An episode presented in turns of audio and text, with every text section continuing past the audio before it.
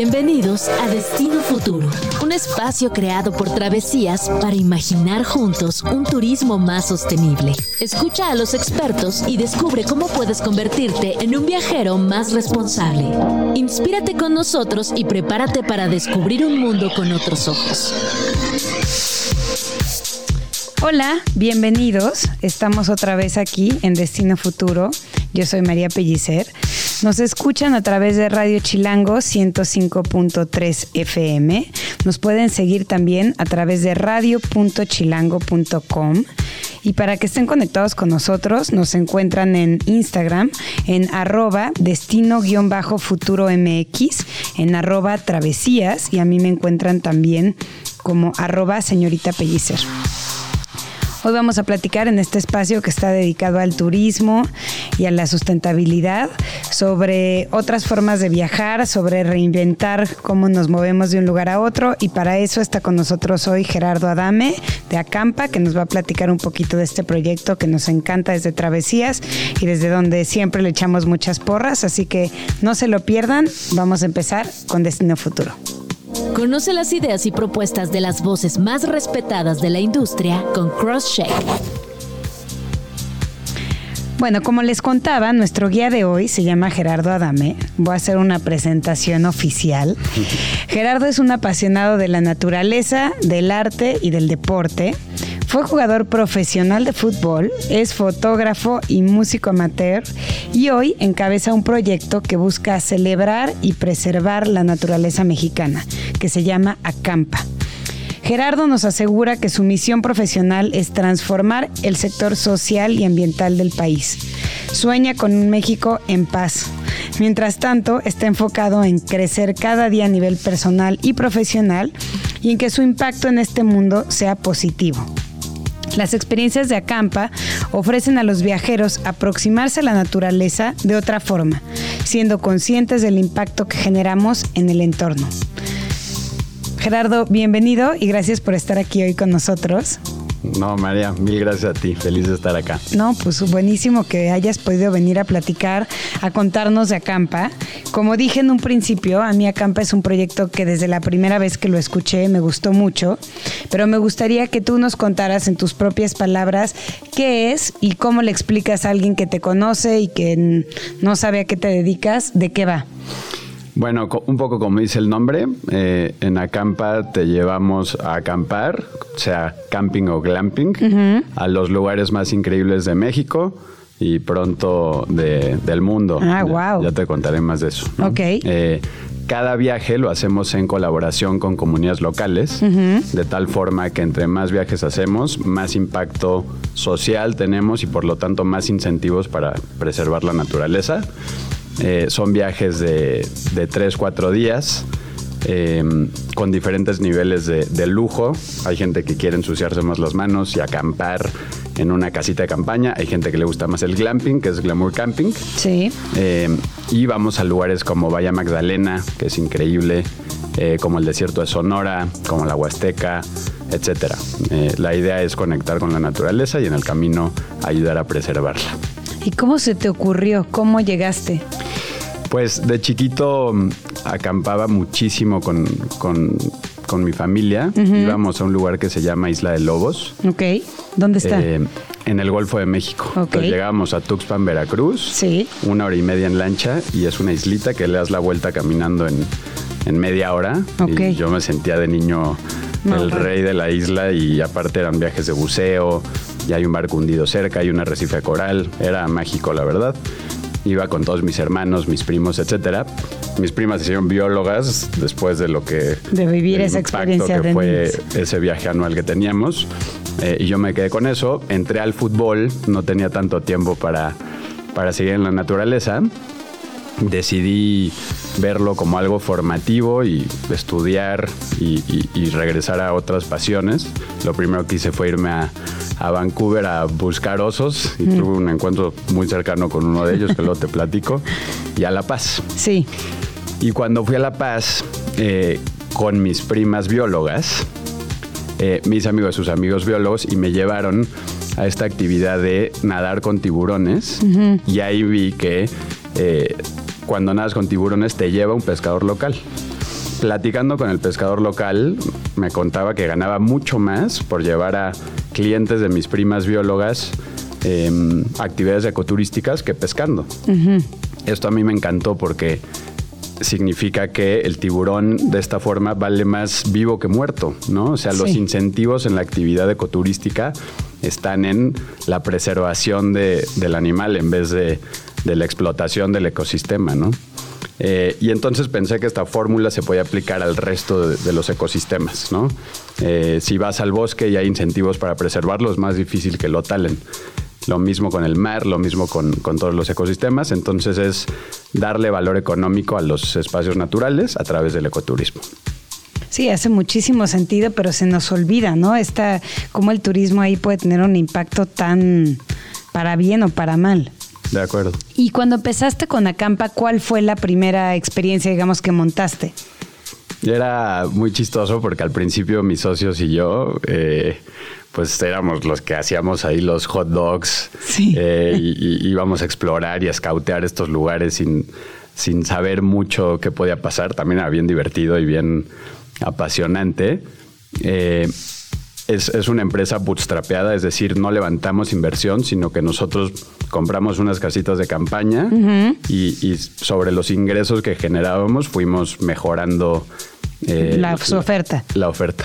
Em, también fuimos haciendo alianzas con comunidades locales, con pequeños hoteles de glamping y diseñamos la experiencia alrededor de, ellos. Em, y así fue, o sea, al principio la verdad no fue nuestra primera empresa, no sabíamos mucho de, de, pues de cómo dar un servicio muy profesional. Teníamos en, en las notas del iPhone todo el feedback cada viaje y se llenaba la nota de todo lo que podíamos hacer mejor. Y conforme avanzaban los viajes, las notas se hacía cada vez más chiquita y todavía hay mucho seguramente que, mejorar, pero, pero ya estamos en un nivel eh, más avanzado, digamos. ¿Y cómo ha sido esa experiencia a partir de esa plática que tuvieron con, que tuviste con ese pescador? ¿Cómo ha sido esa experiencia en las comunidades? Porque creo que eso es lo que realmente hace la diferencia. Sí. Platico mucho de esto. Al final yo crecí en la Ciudad de México y traemos un ritmo sí, súper... Frenético. Sí, frenético y aceleradísimo. Em, y, creo que uno tiene que ser eh, súper, súper humilde y respetuoso a la hora de, interactuar con las comunidades.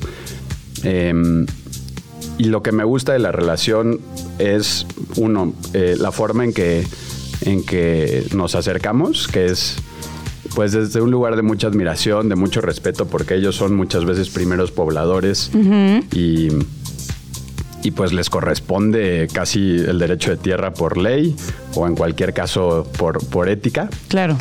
Em, y, y, luego la relación es muy sana a nivel profesional porque es una alianza. ¿No? No, no es que sea una contratación donde yo le exijo al empleado este, cosas específicas y se vuelve una cosa de empleado patrón, sino lo contrario, somos socios.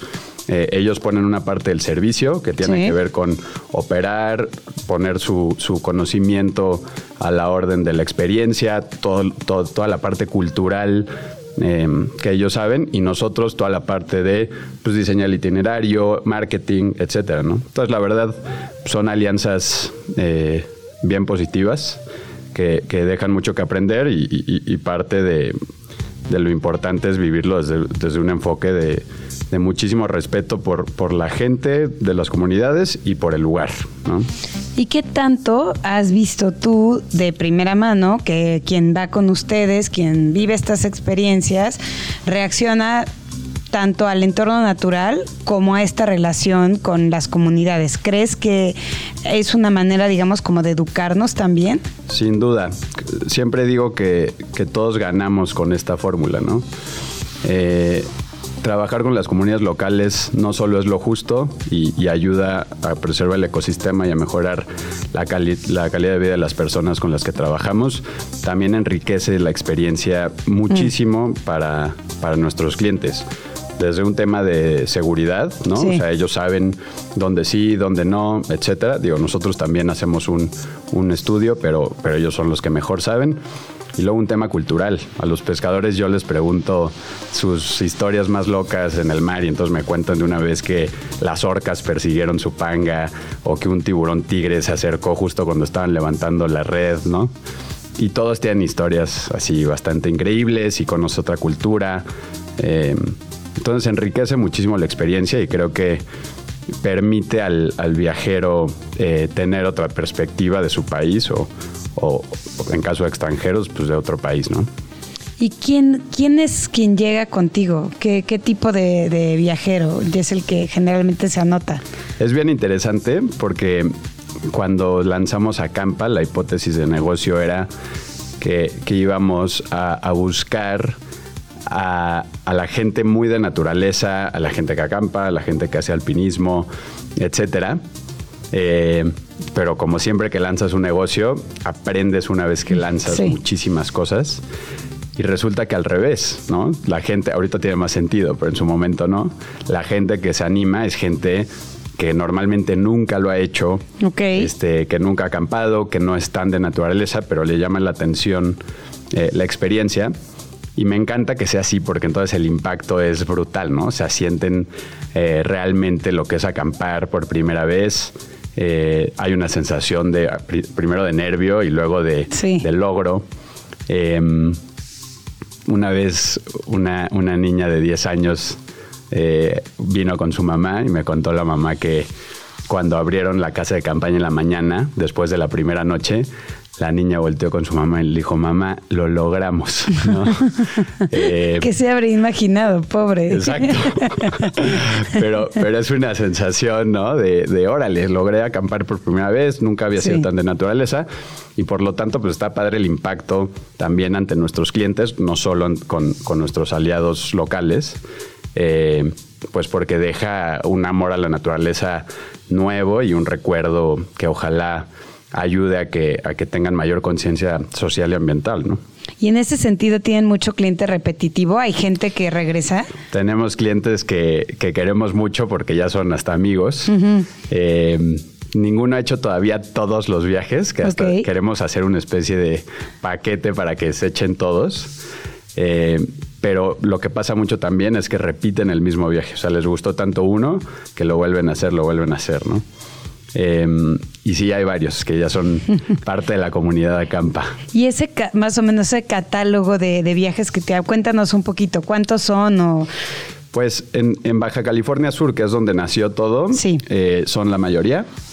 Eh, el estelar son las ballenas, que en temporada de ballena gris, que vienen desde Alaska del 15 de enero al 15 de marzo, eh, a tener a sus crías o a reproducirse, pues bajan muchísimas ballenas. Eh, volamos allá a La Paz, cruzamos hacia el Pacífico y nos quedamos ahí en la Bahía Magdalena un par de noches a, ver ballenas y estar en las dunas y los manglares y es una locura. Eh, es muy impactante ver una... O sea, para mí es una experiencia del nivel de cualquier cosa en África o, similares, ¿no? O sea, es un animal. Sí, creo que es difícil. Yo nunca he visto una y no, no dimensiono. No dimensionas. La primera vez que lo vi, que, vi una ballena fue, fue así, como esa ah. frase de no dimensionas, ¿no? Tal cual. Mucha gente hasta se conmueve, ¿no? cuando, cuando ven a las ballenas. Eh, yo me sigo conmoviendo. Luego tenemos Espíritu Santo, sí. que es este archipiélago del lado de La Paz. Eh, donde está la lobera, los lobos marinos y hay zonas donde ver tortugas y hay muchísima vida en el mar de Cortés, es el acuario del mundo, como decía Costeo. Este, mm, sí, delfines, ballenas, jorobadas, si te va bien, depende de la temporada del año. Y es este otro ecosistema, pues mucho más de Mar de Cortés, ¿no? Agua más clarita, las, las, rocas, eh, ¿no? Los acantilados naranjas o cafés. El Pacífico es un poquito más, más gris. Eh, entonces tiene este contraste increíble, ¿no? En uno ballenas y un mar más, más poderoso y profundo, otro un mar... Sí, un eh, poquito más amable. Más amable, con otro tipo de animales. Luego tenemos eh, las móbulas en la ventana, que es increíble. En, ¿Qué son las móbulas? Las móbulas son como las como pequeñas mantarrayas, ah, wow. Eh, que se conglomeran en una época del año. Ajá. Entonces ves eh, muchísimos, sí, miles, que se juntan en manchas, ¿no? O sea, todas juntas y saltan. Luego te enseño unas fotos de las móbulas en el aire, que fotógrafos reconocidísimos han venido a ese evento específicamente. Y luego también hay chance de, si tienes mucha suerte, ver orcas, porque las cazan. Uf. Eh, entonces ahí también tenemos uno. Y luego tenemos el desierto de Sonora, ahí hay dos. Uno en la parte del Pinacate eh, y el Gran Desierto Altar, que es una locura. Y ahí la NASA iba a practicar antes de ir a la Luna. O sea, te sientes en Marte o la Luna. Eh, y luego la isla Tiburón, eh, que es esta isla reinada o gobernada por los Seris, que es una comunidad Comcac. Es una comunidad indígena que tiene autonomía ahí y, y vive del ecoturismo. Wow. ¿no? Entonces también padrísimo eso. Y luego tenemos Huasteca, acabamos de abrir Barrancas del Cobre, ya Ah, te contaré más de eso. Y vamos a abrir Bacalar también. Y el siguiente año queremos sacar un par de experiencias internacionales, empezando por Guatemala seguramente.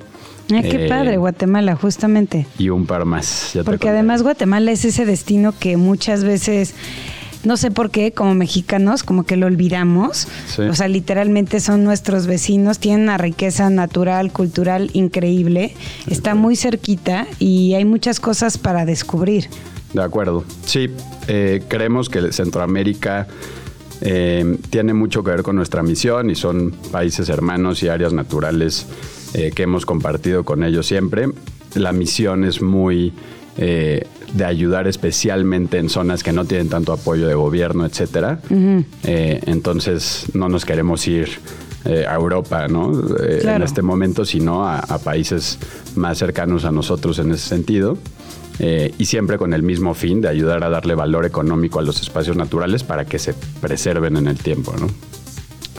No, la verdad es que sí, se antoja y cada vez que, cada vez que nos hemos encontrado y nos vemos, eh, lo pienso y se me antoja, antoja eh, anotarme a uno. O sea, son, son. Invitadísima. Sí, tengo que ir, tengo que ir.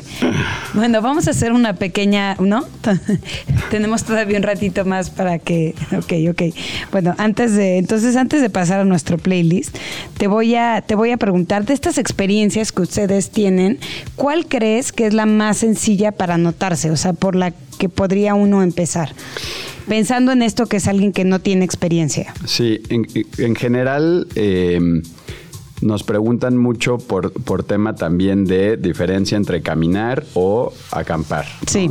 Normalmente no hacemos, sí hacemos caminatas en los, en los camps, pero no son, digamos, caminatas No es el foco. Exacto, ni son demasiado complicadas ni demasiado extensas. Sí es padre una caminata en el bosque o el desierto o el mar, ¿no?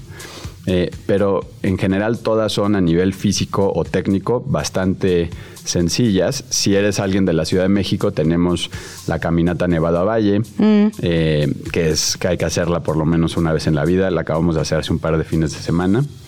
Eh, pero a nivel, digamos, naturaleza, si quieres algo más cómodo, eh, glamping, que siempre digo que para que mi mamá pudiera venir a los viajes tuvimos que hacer glamping también. Ok. Eh, y si quieres algo un poquito más extremo, camping, ¿no?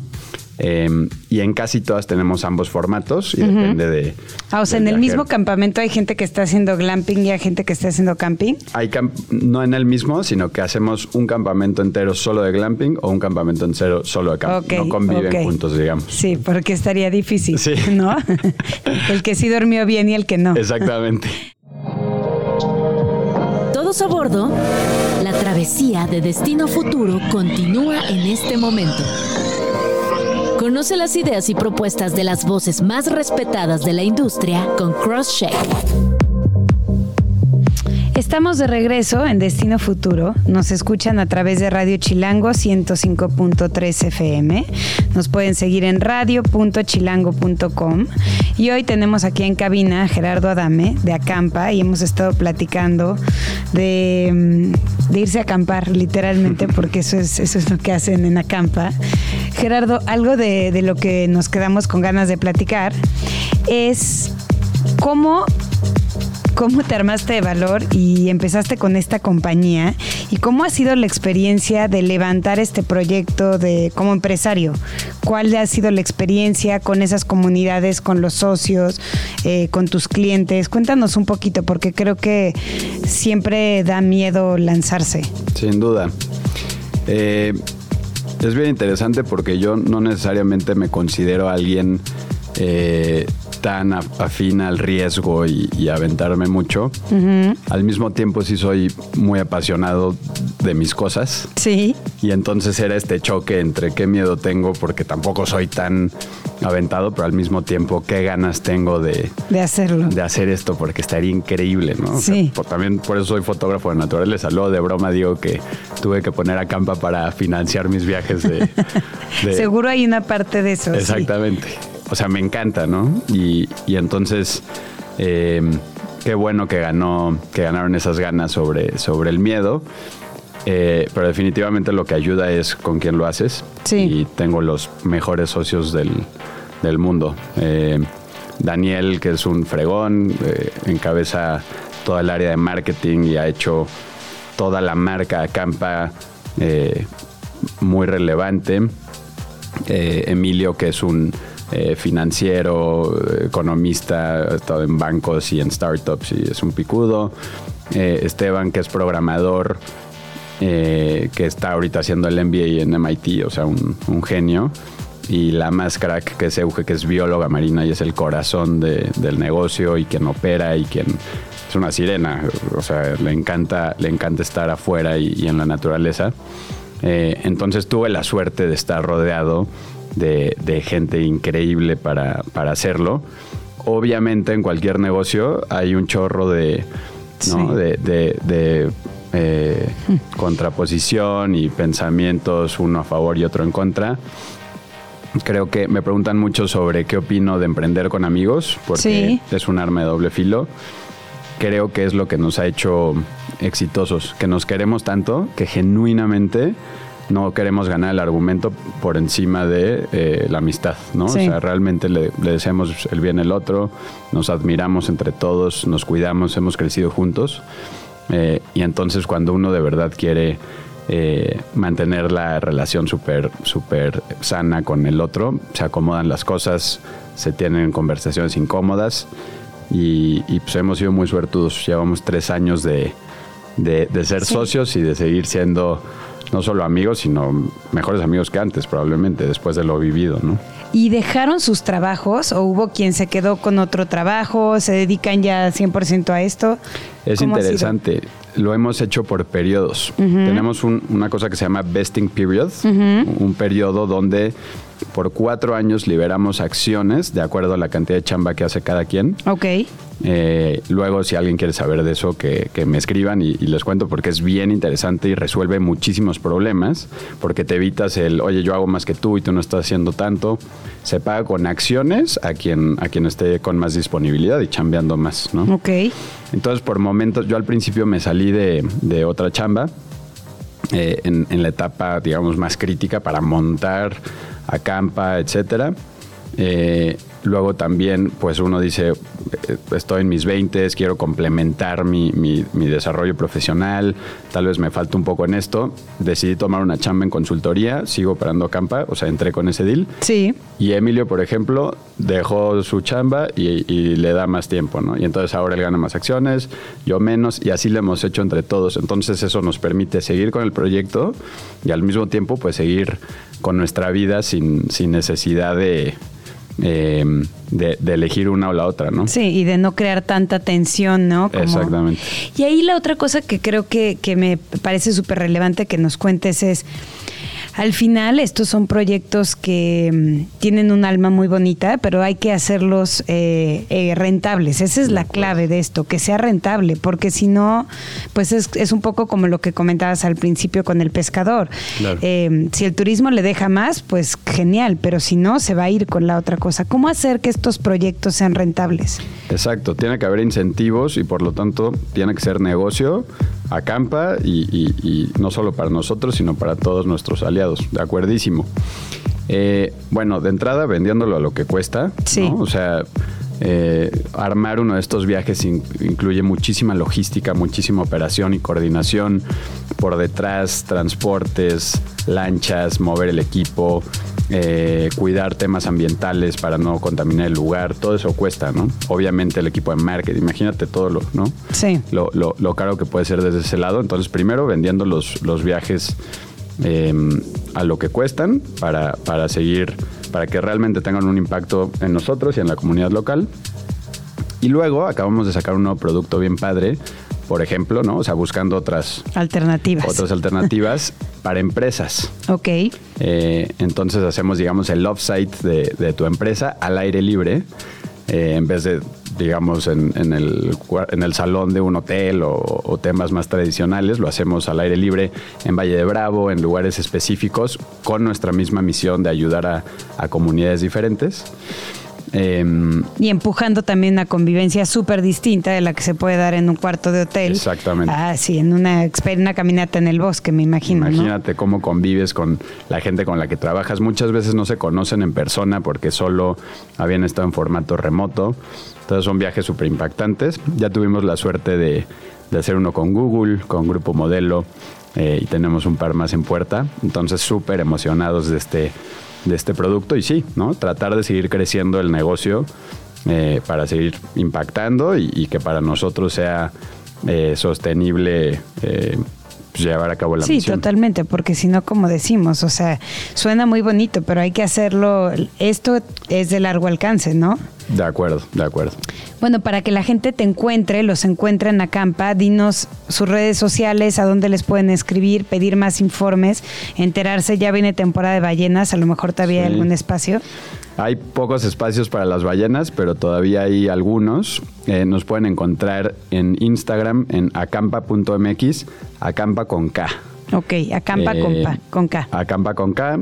Eh, en LinkedIn y nos pueden mandar eh, ahí un mensaje al WhatsApp de, la empresa que encuentran en Instagram o en la propia página que es acampa.mx. Ahí estamos a la orden. Gerardo, muchísimas gracias por haber venido y a platicar con ustedes. Un gusto como siempre. El gusto es mío, María. Muchas gracias. Aquí te estaremos recibiendo pronto. Mil gracias. Te voy a volver a invitar. Venga, venga. Pues, pues muchísimas gracias. Estás en el vuelo directo a Destino Futuro. Bueno, estamos de vuelta aquí en Destino Futuro y en este espacio de nuestra sala de espera nos acompaña hoy Brenda Legorreta de Bookmate. Muchas gracias, Bren, por estar aquí. Hola, María, gracias a ti. Bueno, ya saben que cada semana tenemos este espacio donde nuestras amigas de Bookmate nos están acompañando con recomendaciones lectoras y en esta app de lectura digital ustedes pueden llevar ese, el libro del que platiquemos hoy y todos los que quieran en su biblioteca y utilizando el código Destino Futuro tienen un mes gratis, así que vayan a probarla. Y para esta semana, Bren preparó una recomendación que no sé cuál es esta vez. Sí, mira, si van a aprovechar su código Destino Futuro, les recomiendo que en este mes lean eh, el libro que se titula El nervio óptico de María Gainza. Ah, ¿Lo leíste, de anagrama, ¿no? Sí, es de anagrama y ella es una escritora argentina.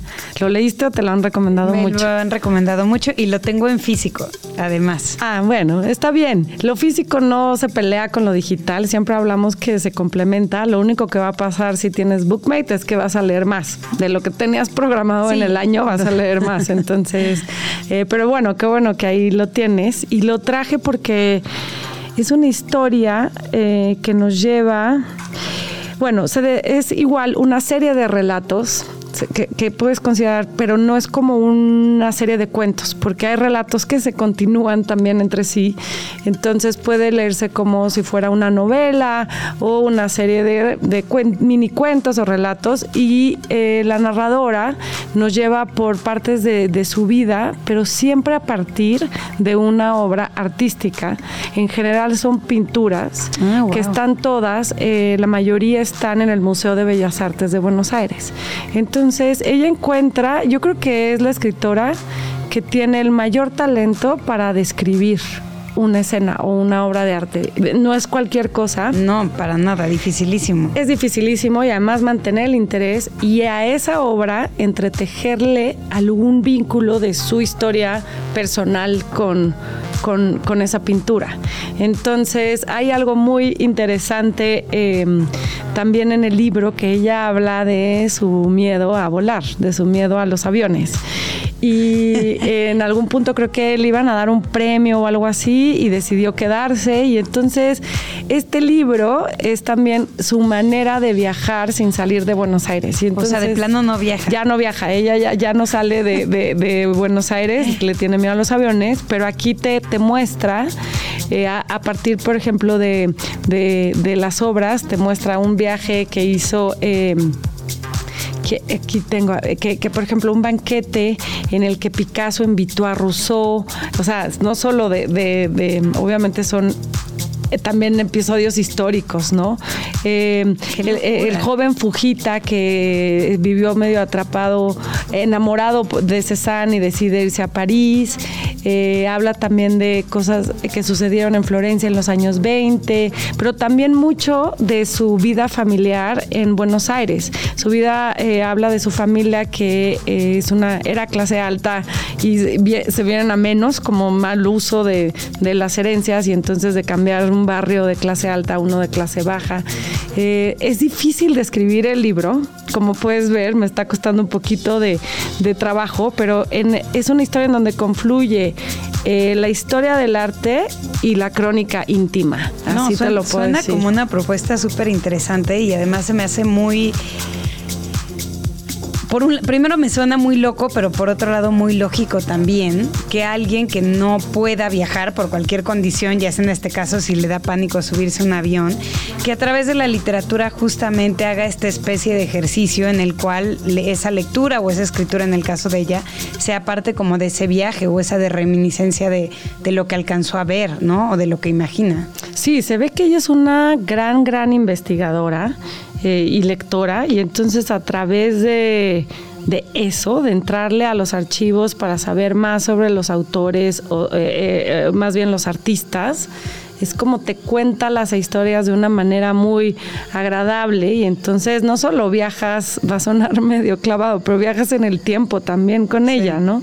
No, de hecho ahorita que me lo, me lo platicas, un poco me recuerda como este ejercicio de quien hace historia del arte que, continuamente está como trabajando con obras muy antiguas y pues cuando escriben sus, eh, pues en los libros hacen este esfuerzo tan extraño de describir algo que tú estás viendo y ponerlo en palabras, ¿no? Y creo que eso pues sí tiene mucho de académico. Sí. No es nada fácil, pero hacerlo como amigable para un público lector es todo un reto. Entonces sí, y sí ha resonado mucho eh, esta novela. Eh, por eso la recomiendo. Igual tampoco es es conocida para nosotros, pero quizá no esté ahí tan a la mesa de novedades ya. Y para mí es algo que no te debes perder. O sea que sí es un libro que va a estar en tu top 3 de lecturas del año, sin duda. Bueno, vamos a recordar el nombre. Se llama Nervio Óptico y el nombre de la autora. Ella es María Gainza. María Gainza. Y ya saben que lo encuentran en Bookmate, en esta aplicación de lectura digital. Así que, pues esa fue nuestra recomendación del día. Muchas gracias, Brenda, por habernos acompañado una vez más. Gracias a ti, María. En cada rincón del planeta surgen ideas en pro de un turismo más sostenible. Estas son algunas de las más relevantes. Bueno, llegamos a la vuelta al mundo y esta vez les quiero platicar Em, de una carta abierta que se publicó hace unos días, una carta de más de 20 organizaciones de la sociedad civil de Latinoamérica y el Caribe, dirigida ni más ni menos que a Luis Ignacio Lula da Silva, presidente de Brasil. Eh, donde este grupo eh, habla de sus preocupaciones frente a la crisis climática y lo instan a ayudarlos, a apoyarlos, a soluciones ahora que Brasil está en la presidencia del G20. La carta dice, hoy usted tiene una oportunidad crucial desde la capitanía del G20 para liberarnos de la industria de los combustibles fósiles y promover la camaradería latinoamericana. Me llama la atención porque, bueno, efectivamente, no solo es el hecho de que Brasil esté en ese puesto, sino que además Brasil, pues con... Eh, la riqueza natural que tiene por la Amazonía, pues es verdad que tiene una responsabilidad súper grande Los, en la carta dirigida a, Lula hay seis puntos. El primer punto dice que otorgue una solución efectiva y real a los inconmensurables niveles de deuda y las notables disparidades que impiden a los países en desarrollo lograr una respuesta justa y suficiente a la crisis climática. El segundo eliminar progresivamente el petróleo, el gas y el carbón, particularmente para disminuir las emisiones de CO2 y de metano. El tercer punto, implementar un compromiso reciente de triplicar la capacidad mundial de energía renovable, apoyando el despliegue particularmente de generación eólica, solar, bioenergía moderna e hidrógeno verde en regiones en desarrollo. El punto número cuatro pide que se colabore con América Latina y el Caribe para promover salvaguardas ambientales y sociales en el marco de una transición energética justa, tanto en la minería como en la generación de energía renovable. El quinto punto dice que es importante que los países amazónicos de América Latina puedan alcanzar la deforestación cero, combatiendo la minería ilegal de oro y así conservar el 80% de la Amazonía para el 2030, evitando el punto de no retorno en este bioma. Finalmente, el último punto, el punto número 6, dice que el G20 dé continuidad a la agenda de adaptación a la crisis climática iniciada bajo la presidencia argentina es fundamental que se visibilicen las necesidades y las prioridades de adaptación para la región y cerrar las brechas de implementación, en particular el financiamiento. Debe de haber un apoyo explícito a nivel político y una labor técnica para la implementación del marco de la meta global de la adaptación al lanzarse en la COP28. Esta carta cierra diciendo, presidente Lula, Está en sus manos despertar el poder que puede llegar a tener el G20 para estar a la vanguardia en el reto más agudo de la supervivencia de la humanidad como la conocemos y para unir y posesionar a la región en este momento de gran necesidad de acción colectiva mundial. La sociedad civil latinoamericana está a su disposición para apoyarle. Bueno, ¿qué piensan ustedes, nuestros radioescuchas, de esta responsabilidad tan grande que tiene Lula, no solamente, como decíamos, eh, a la cabeza del G20, sino también como presidente de Brasil, posiblemente la nación con más eh, fuerza económica y además con el ecosistema más importante mm, posiblemente del planeta, que es la Amazonía. Cuéntenos, escríbanos a arroba destino-futuro MX, arroba travesías. A mí me encuentran en arroba señorita Pellicer. Me gustaría mucho también escuchar cuáles son sus opiniones de esto. Radio Chilango. Pues llegamos al final eh, de Destino Futuro. Este fue nuestro décimo programa. Muchísimas gracias a los que nos han acompañado, nos han estado escuchando, aquí a nuestros productores. Gracias por acompañarme en estos echándome porras. Eh, les voy a recordar que nos pueden escuchar además en nuestro podcast. Si se perdieron algún episodio, nos encuentran en todas las plataformas. Busquen Destino Futuro, ahí estamos. Ya saben que nos vamos a escuchar aquí en Radio Chilango 105.3 FM todos los viernes de 3 a 4. También nos pueden escuchar en línea en radio.chilango.com. Y para comunicarse con nosotros, escríbanos, síganos en redes. Estamos en arroba destino-futuro MX, en arroba travesías. Y a mí, María Pellicer, me encuentran en arroba señorita Pellicer. Muchísimas gracias por acompañarnos. Nos vemos la próxima semana y hasta la próxima.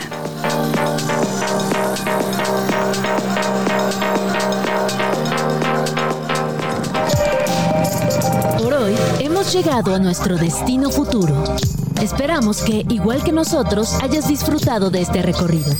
Síguenos en nuestras redes sociales y suscríbete a nuestro newsletter si no quieres esperar a nuestro próximo capítulo para recibir tu dosis de inspiración. Radio Chilango, la radio que... ¡Viene, viene!